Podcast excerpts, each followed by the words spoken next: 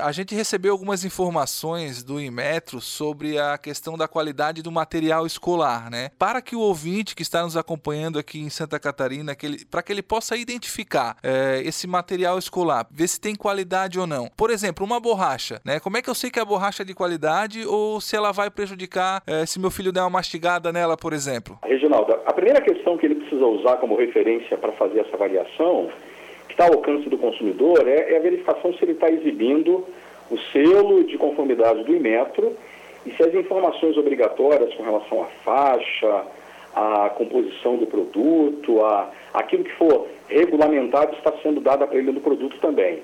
Obviamente isso que está ao alcance do consumidor porque ele não tem outras ferramentas que não sejam essas.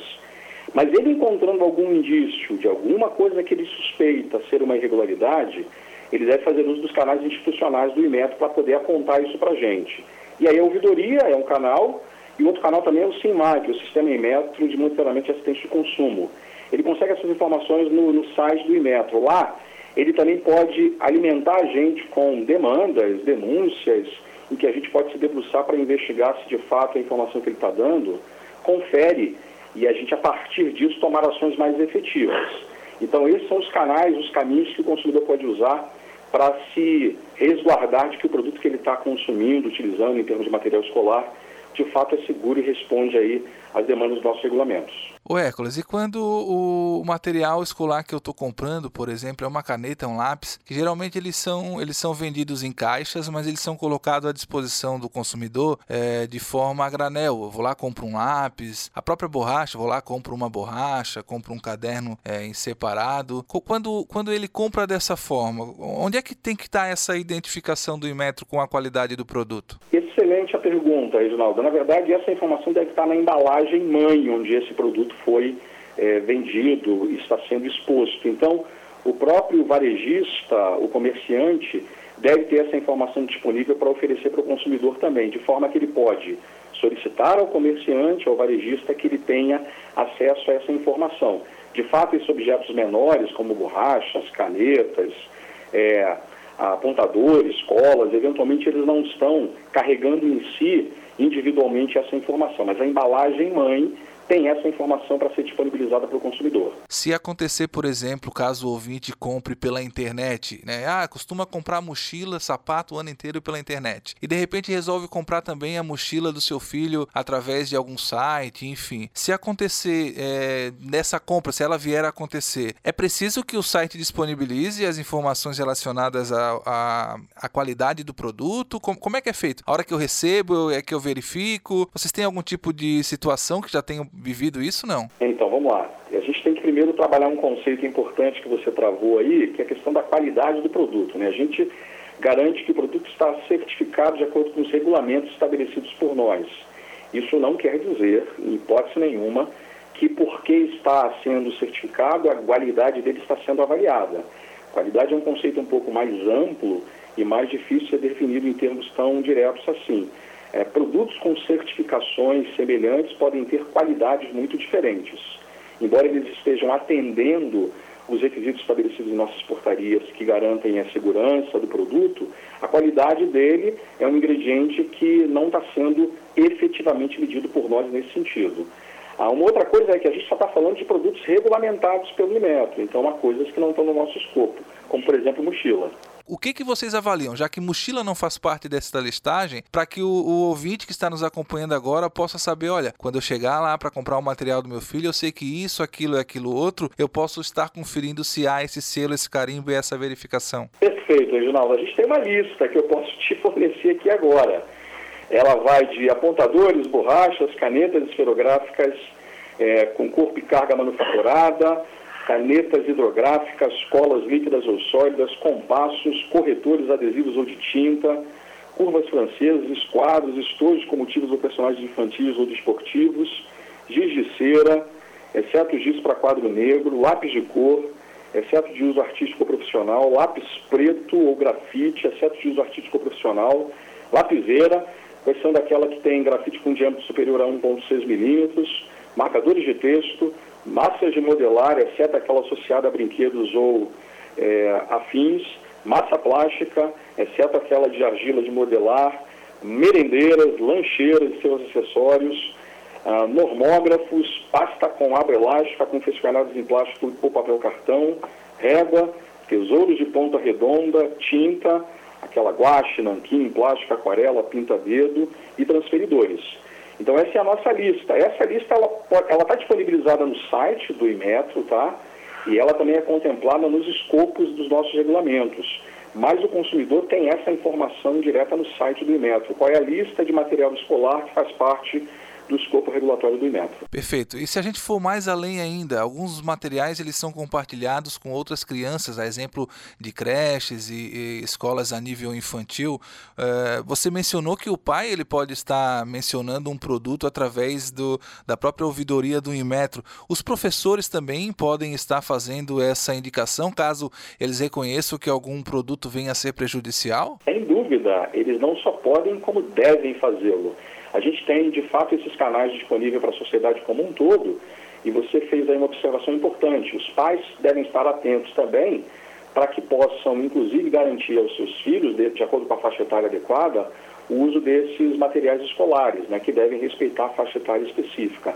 Mas uma vez encontrando irregularidades intrínsecas do produto, ou talvez algum acidente de consumo com o produto, eles devem usar os canais institucionais para fazer isso e, obviamente, professoras, as antigas tias de escolas primárias, elas podem também serem é, muito uh, parceiras do processo de também informar a gente de episódios que possam envolver os pequeninos, as crianças, com uso indevido ou acidente de consumo ou irregularidade relacionada com produtos de material escolar. O Hércules, a gente quase não vê o Inmetro aparecendo na mídia. Uma vez ou outra lá no Fantástico, quando faz é, grandes avaliações de determinados produtos.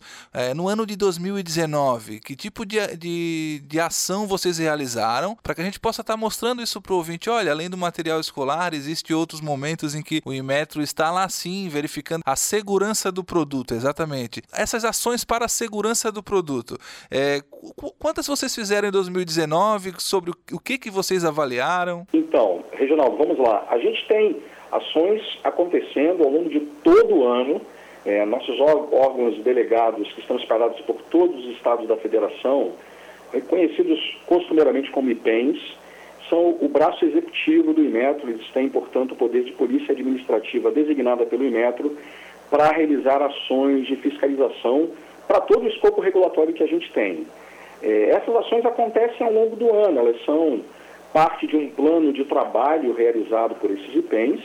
É importante que você entenda também que eles são, eventualmente, mais fortalecidos ou não em determinados períodos do ano, mas em, em termos de material escolar, a gente teve, em 2019, um número total de 93.977 ações de fiscalização.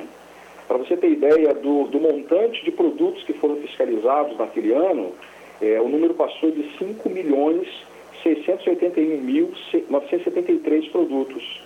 O que dá para você uma dimensão do tamanho do esforço que a gente faz para avaliar como é que esse mercado, que é regulado pelo IMET, está se comportando em termos de oferecer para o consumidor um produto seguro. É, o número de apreensões, enfim, de conjunto total da obra em que a gente teve é, irregularidade beirou em, ter, em, torno, em torno de 1,70% desse número que eu te dei de produtos irregulares. O que dá aí um, um, um número total né, de, de reprovação, apreensão e interdição é, na casa de 2.500 produtos. Então isso dá para você uma dimensão do nosso esforço no ano passado e eu agradeço, inclusive, esse canal de poder dar visibilidade para essas ações e, e, tranquilizar, de uma certa maneira, a sociedade que a gente está fazendo um trabalho de acompanhamento de mercado que garante, então, o oferecimento de um produto de qualidade em termos de material escolar. O Hércules, a gente sabe que muito depende então da participação popular para estar tá mostrando essas inconsistências na, na segurança do produto, mas para que a gente possa entender também, o ouvinte possa entender, o que, que acontece quando é identificado que esse produto ele tem uma inconsistência em termos de segurança, é a empresa que acaba sendo é, é, avisada, punida, enfim, ou é o vendedor, aquele vendedor final, aquele que de repente ah, considera que é, que é mais fácil comprar um produto que não tem aquela segurança porque ele é mais barato e do que comprar um que tem essa segurança que vá dar uma melhor é, qualidade para o consumidor em termos de é, consistência do produto. Como é, como é que é feita esse, esse, essa notificação, enfim? Então, em linhas bem gerais, Reginaldo, é, primordialmente quem é autuado, quem sofre as sanções de ter colocado um produto irregular no mercado é o fabricante.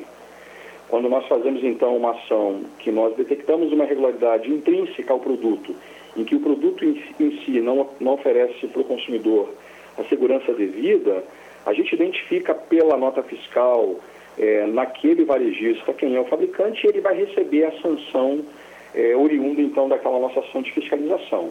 Obviamente essa primeira sanção dá ele a prerrogativa de entrar num processo administrativo, há instâncias nesse processo para ele poder respeitar, mas ele é autuado de acordo então com o grau de severidade daquela irregularidade. Nós temos então um critério que avalia o risco dessas irregularidades e as sanções as autuações estão relacionadas com essa lógica.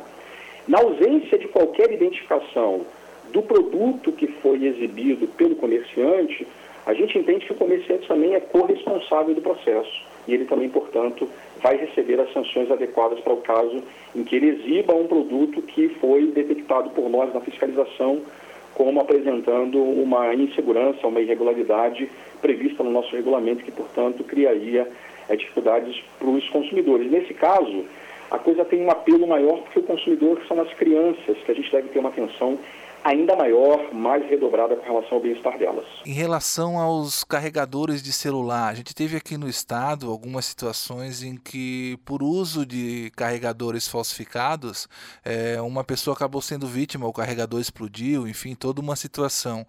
Mas falando daqueles que são registrados, enfim, vocês fazem algum tipo de análise para medir essa qualidade? Não só dos carregadores celulares, mas os aparelhos eletrônicos como um todo. Há um tipo de é, avaliação dessa segurança por parte do Inmetro? Então, Reginaldo, algumas dessas questões que você está apresentando, primeiro, precisa saber se isso está no nosso escopo regulatório. Aparelhos eletrônicos, em geral, não fazem parte do nosso escopo regulatório. Esse é o primeiro ponto. Mas aqueles que fazem parte do nosso escopo regulatório, em que a gente tem de fato algum papel efetivo como regulamentador, o que a gente sempre sugere nesses casos é que o consumidor, aquele que foi afetado por essa situação, entre em contato com os nossos canais institucionais e a gente abre um processo de investigação dessa denúncia que inclui a avaliação de fato em ensaios laboratoriais para confirmar aquela irregularidade e confirmando-se aquela irregularidade, então a gente vai tomar sanções contra o fabricante responsável por ter colocado aquele produto de maneira irregular no mercado. É, é essa hipótese, essa possibilidade existe sim, e o consumidor, nesse caso, tem que fazer uso do canal institucional. A ouvidoria do IMETRO é o caminho para isso, e a gente abre um processo de investigação interna que dá, inclusive, um retorno para esse denunciante, para ele saber exatamente em que etapa do processo interno está. Mas, uma vez detectando e confirmando essa informação, a gente vai tomar as sanções é, adequadas em termos de fiscalização para esse evento, então, que aconteceu. O Hércules, você levantou uma questão muito bacana e se eu, Reginaldo, ouvinte, né, consumidor, eu, eu perceber que aquele produto ele tem uma irregularidade, eu ir até a ouvidoria através do site do Inmetro, fizer essa denúncia, vocês vão me dar uma resposta por e-mail, vocês vão entrar em contato e dizer, olha, a gente verificou, realmente o produto está assim, está assado? Com certeza, é isso que a gente faz com todo, é, com todo o nosso empenho. O tempo todo a gente tem, tem tratado esse tipo de denúncia sim.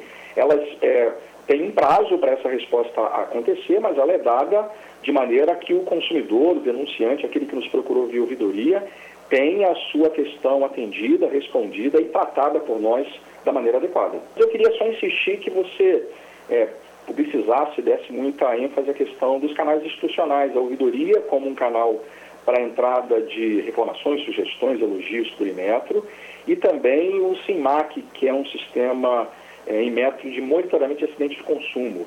Esse também é um canal importante para a gente. Essas entradas também viabilizam para nós informações que direcionam nossas ações de fiscalização. Muito do que você fornece com relação a, a esse tipo de informação do consumidor ajuda a gente também a monitorar melhor o mercado, a planejar melhor nossa fiscalização, a direcionar nossos esforços de maneira mais adequada. E com relação à questão do selo de conformidade, é, eu queria sempre reforçar que essas coisas têm que estar atreladas também à faixa etária daqueles que utilizam esses produtos, é, a nota fiscal, que deve ser uma informação sempre dada para a gente pelos canais institucionais. A gente atua é, prioritariamente no comércio formal, e, portanto, é, nossas ações devem estar direcionadas sempre nessa direção. É o que eu gostaria de reforçar em termos de, de informação aí para você. É, é, um canal só a ouvidoria ou cada estado possui um, um, número? Excelente pergunta. Cada, cada IPEM tem ouvidoria própria mas ele também pode fazer uso da ouvidoria do Imetro, que responde pelo território nacional todo. Então, ele pode fazer uso dos outros caminhos se ele achar por bem. E você frisou que é preciso que tenha, então, o cupom fiscal para que possa também estar tá fazendo essa, é, essa, essa denúncia, essa informação com, com a regularidade também de ter sido comprado em um local formal, né? Exatamente. Quanto maior o número de informações que ele puder nos dar nesse processo, mais fácil será para a gente tomar as nossas ações aqui em termos de fiscalização. Isso é importante. Dar para a gente o, o conjunto de informações mais robusto que ele puder dar para a gente tomar nossas ações.